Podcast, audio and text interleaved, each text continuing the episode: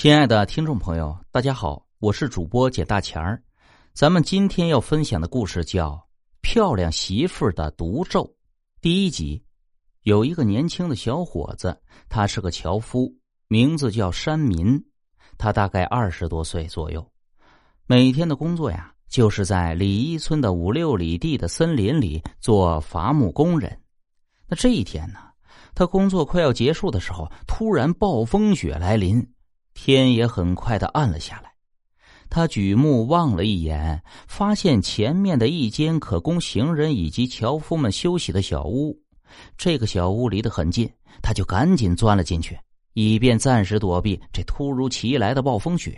山民进了小屋，才发现了这窄小的房间里是什么都没有啊，地下只有一张草席垫子。他将就着把小木屋的门用一根大木头桩子给顶实了。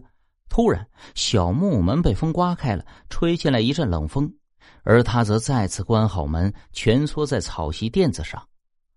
暴风雪是越来越大，山民也不敢冒着这暴风雪回家呀，他只好半睡半醒的躺着。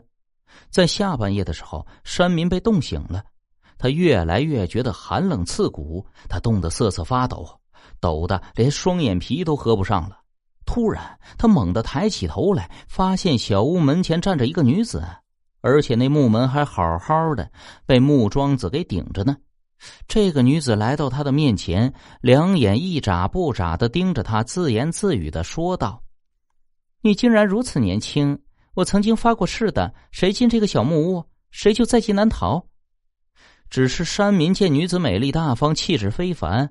如果在平常，山民会被迷得神魂颠倒。可这会儿啊，也不知是紧张还是寒冷，他整个身子一直抖个不停。山民张着嘴想问问他是谁，可是他再怎么努力也发不出声音，就像是被点了穴一样。这女子弯下腰，用手抚摸着山民的脸，说道。今天我看你忠厚老实，不像其他的进屋避寒的猥琐男子，所以我且今天饶过你一命。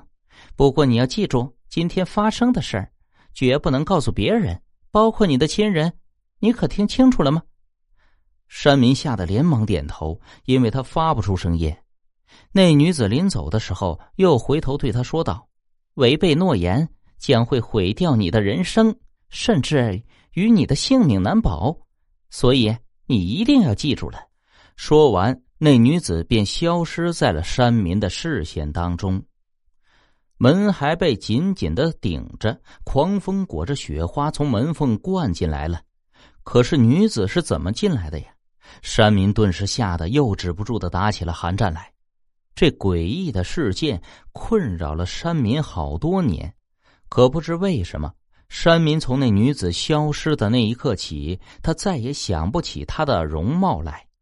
山民第二天回到村子后，他也不敢对任何人提起在小屋发生的诡异事件。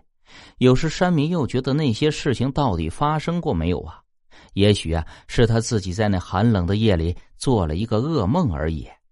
而这件事发生大概有一年多的时候，村里有一个媒婆去他家给他说了一门亲。说亲的这个姑娘啊，是个外地人，她是来投奔亲戚的。可不知是他记错了地方，还是什么原因。他说的亲戚，这个村子里根本就没有这样的人。这个村子里面的人都说不认识他的亲戚。这姑娘的事情被好心的媒婆知道了，他就劝这个姑娘说：“孩子啊，你还不如在这找个好婆家呢。”而且呀，听你说你家那边已经没有任何亲人，这回去路途又遥远，你这一个姑娘家家的来回往返也挺危险的。这姑娘一听媒婆这样的劝说，正中了他的下怀。